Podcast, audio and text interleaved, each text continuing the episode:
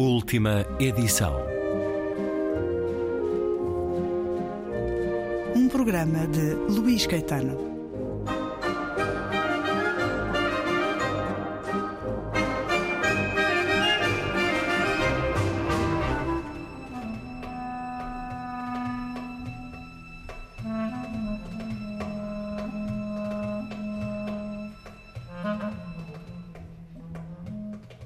O século XIX foi um tempo de regresso, de reencontros e de resgate. De regresso a uma nação da qual haviam sido escorraçados. De reencontro com aqueles que ficaram. De resgate, enfim, de uma memória que a Inquisição e seus sequazes quiseram apagar à viva força e a fogo vivo.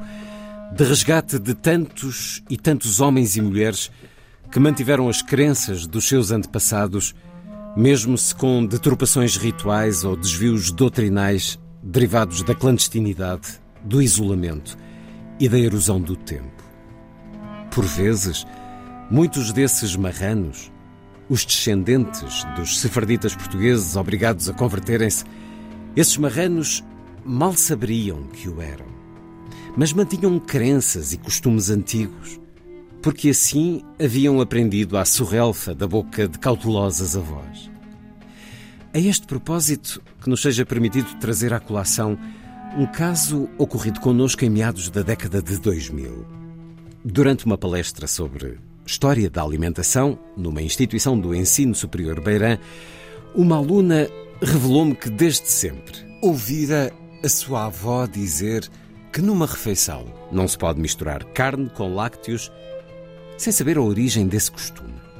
A discente desconhecia que isso é uma clara reminiscência dos interditos alimentares judaicos. Uma regra conhecida como Bazar Bechalav, que a sua família manteve secretamente até aos nossos dias. Afinal, séculos de repressão e de perseguições, de denúncias e de clandestinidade, não haviam conseguido cortar cerce o substrato, a memória e o património judaico da nossa existência coletiva. E é um certo do livro Lisboa Judaica. Uma extraordinária viagem pela nossa memória coletiva e por um legado que se mantém vivo. Livro de Sérgio Luís de Carvalho, um momento, eu diria, terno, pacificador, depois de atravessarmos páginas que nos falam de séculos de tormentas. Sérgio Luís de Carvalho, um dos autores que nos últimos 30 anos mais nos tem contado a nossa história no ensaio e na ficção. Bem-vindo à Antena 2, Sérgio Luís de Carvalho. Luís, é sempre um prazer e sinto-me muito honrado pelo seu convite. Um livro que nos traz a história da presença judaica na capital portuguesa, muitas histórias contadas de casas, de lugares e de pessoas, de momentos que marcaram a história portuguesa, mas também a história do mundo. É uma herança mais antiga que a própria nacionalidade, esta que conhecemos neste livro. São mais de mil anos de história judaica. Este Lisboa judaica podia ter por subtítulo Uma História do Medo? Sim, sim, claro que sim. Uh, uma história do medo, uma história de um medo sempre presente, que só se começou a dissipar, tanto quanto é possível dissipar o medo, e nós vivemos numa época uh, atualmente em que o medo de velhos preconceitos volta novamente ao de cima, enfim.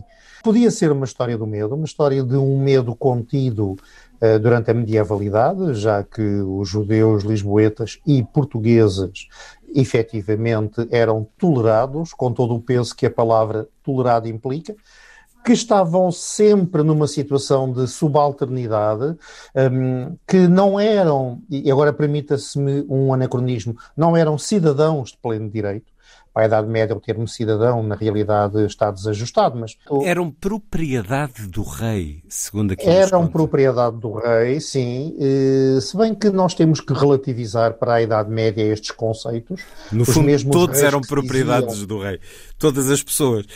Todos eram propriedades do reis, mesmo os reis, aliás, na Idade Média portuguesa se definiam como os reis das três religiões.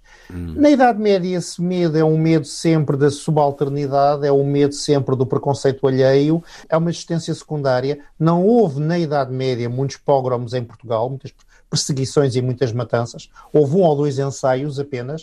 Uh, o grande pogrom português é de 1506, é posterior, numa altura em que o medo já é assumido se na Idade Média é o medo do que pode acontecer pela minha situação de judeu como subalterno, eh, durante a Idade Moderna, se assim podemos eh, designar, portanto, desde o fim da Idade Média à época contemporânea, é um medo assumido.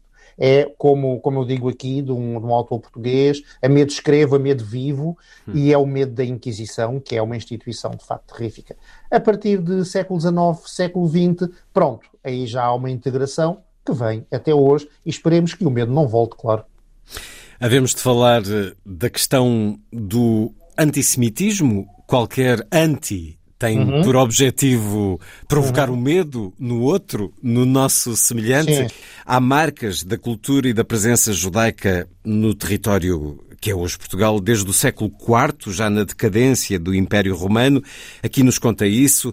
Sim. A conquista da Península pelos muçulmanos traz maior tolerância e prosperidade à comunidade judaica, por ser também um povo do livro, um povo das leis de Moisés, sim, sim. mas eles uh, viviam uh, fora da Medina, pagavam taxas, enfim, um, algo que acontecerá ao longo dos séculos, esse pagamento uh, extra em relação a, a todos os outros.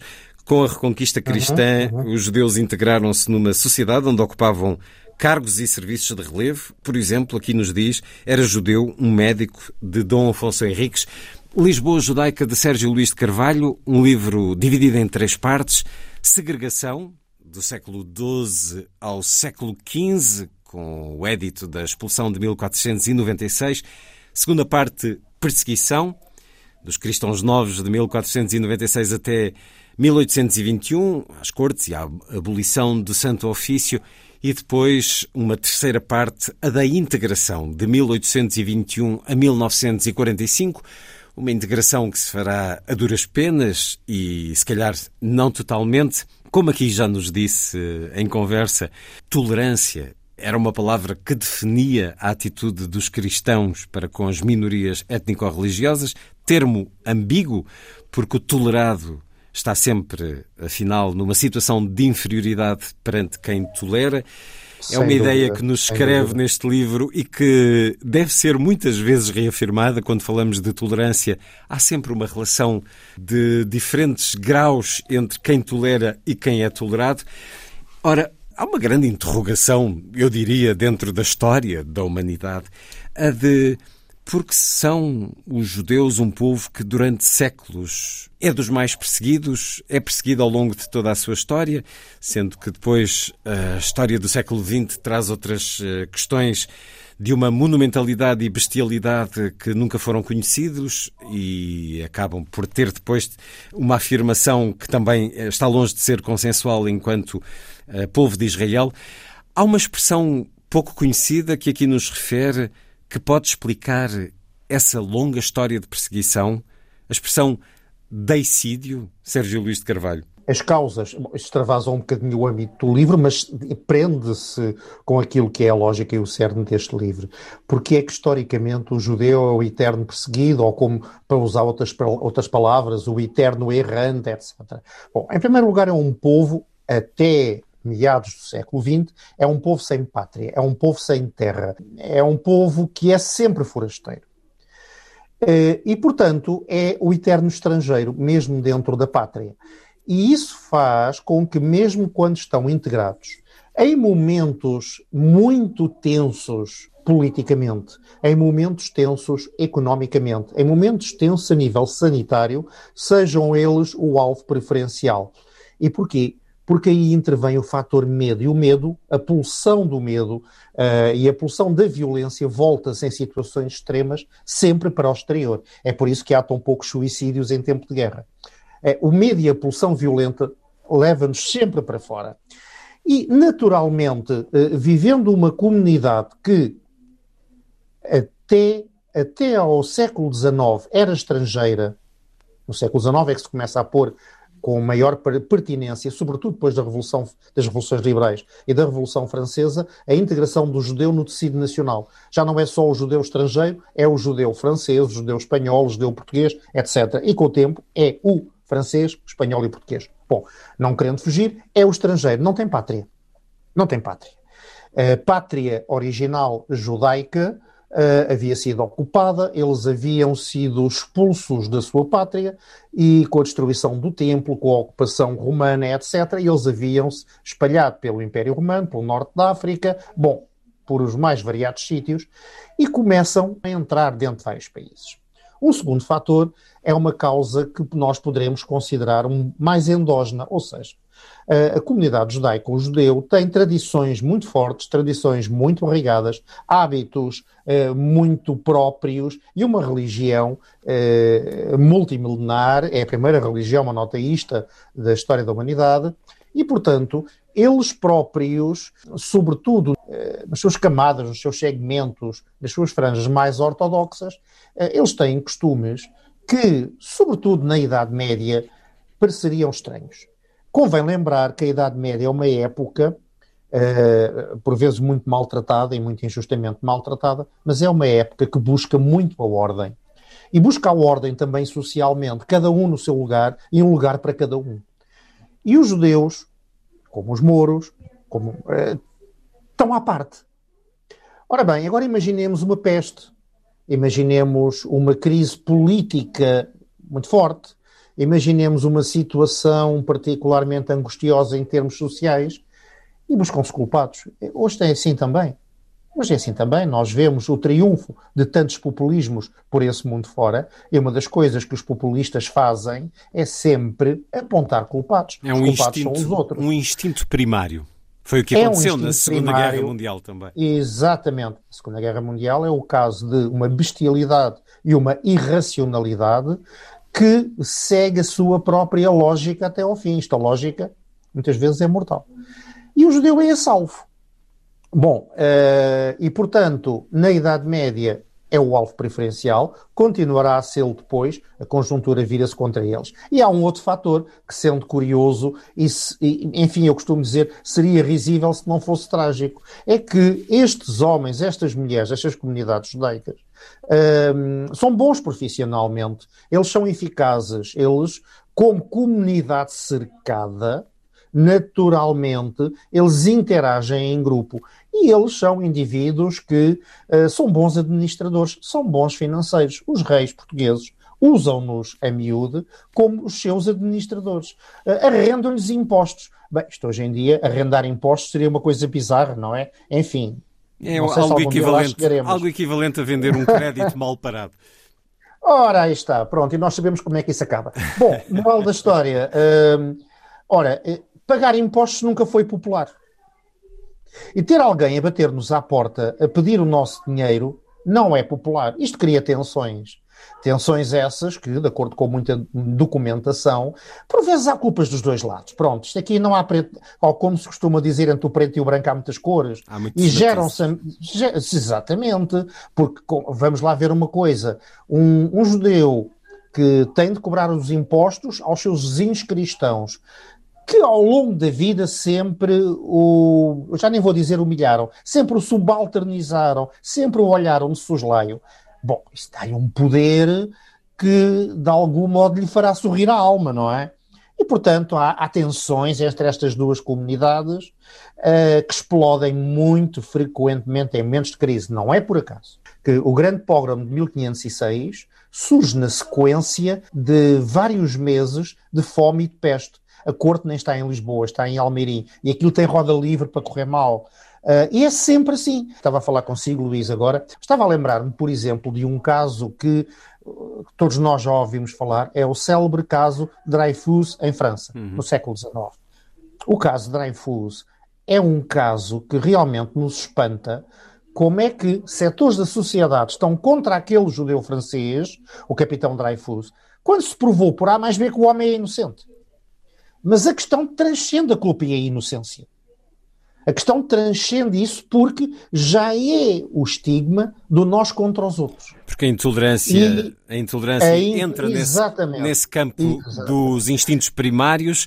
Isso aconteceu ao longo do tempo. Ao longo da história. Há uma frase, há uma frase que eu creio que é uma frase, eu já ouvi esta frase aplicada às mais variadas coisas.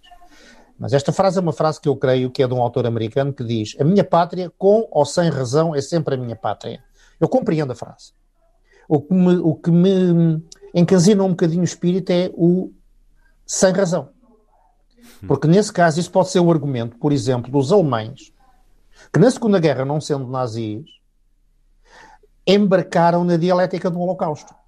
Não está bem, ok, pronto. Os nazis não têm razão, mas é a minha pátria. E isto é perverso, portanto, e é contra esta lógica perversa que nós, enfim, temos que, temos que lutar, eh, temos de pugnar e, sobretudo, ver que isto paga sem sangue, não é? Porque a indiferença também é uma forma de intolerância. Aliás, conta-nos aqui que nesse pogrom de 1506 Uh, há também castigos sobre aqueles que sim, nada sim. fizeram, aqueles que Exatamente. contribuíram pela indiferença. Ora, e falava do caso de Dreyfus, e tivemos aí recentemente o filme de Polanski. É pelo conhecimento, é pela cultura, é pelo saber que se evita a intolerância. Lendo este seu livro, porventura, quaisquer raízes de intolerância e de raiva, algo contribuirá para mitigar uh, vontades, gostava. ímpetos de intolerância quando se conhece a dureza, a injustiça uhum, uhum. e as, no fundo, a história de alguém. Sim, Quando conhecemos sim. alguém, a sua história, eh, tendemos a respeitá-lo, a sentir solidariedade. Será através da instrução, da educação, do conhecimento uh, que nós ultrapassaremos estes preconceitos, sejam esses preconceitos contra quem forem. Uhum. É correto, mas eu creio que a coisa não se esgota aí. A Alemanha dos anos 30 era provavelmente eh, o país mais culto da Europa, quer no momento, quer historicamente. E todavia foi aquilo que nós sabemos. Outro tanto na Áustria, outro tanto na Holanda, onde as perseguições aos judeus foram igualmente atrozes. Em contrapartida, o Portugal dos anos 30 era, como dizia Antoine Saint-Exupéry, um paraíso triste. Para já por causa da ditadura, mas também por ser um país muito pobre e um país extremamente iletrado. E, todavia, uh, os judeus que cá uh, passaram, e alguns por cá ficaram, durante a Segunda Guerra Mundial, tiveram o apoio da grande maioria da população. Eu costumo dizer que os portugueses partilhavam com eles a escassa fartura dos humildes que é uma expressão que, de facto, um, resume aquilo que aconteceu. Eu julgo que, eh, e agora não querendo ser moralista, mas às vezes não conseguimos escapar, não é? Além da instrução, da educação, do conhecimento da história, eu creio que tem de haver uma outra coisa em cada um de nós, que é a humanidade. E, e até se quisermos a bondade. É, é, não quero ser moralista, mas estou a ser, não é? Algo de ingênuo nisto tudo, mas ainda bem que há. E ainda bem que eh, há, uh, é uma ingenuidade, Aquela... uma ingenuidade que eu partilho. Mas grandes vultos, inteligentes e cultos da história da humanidade Ora. foram profundamente antissemitas. É? é bem verdade. Antissemitas e anti outras coisas. E ainda os há por aí antissemitas e anti outras coisas. Sérgio Luís de Carvalho e o livro Lisboa Judaica uma extraordinária viagem pela nossa memória coletiva e por um legado que se mantém vivo. A edição Parsifal, uma conversa para continuar no próximo programa da última edição.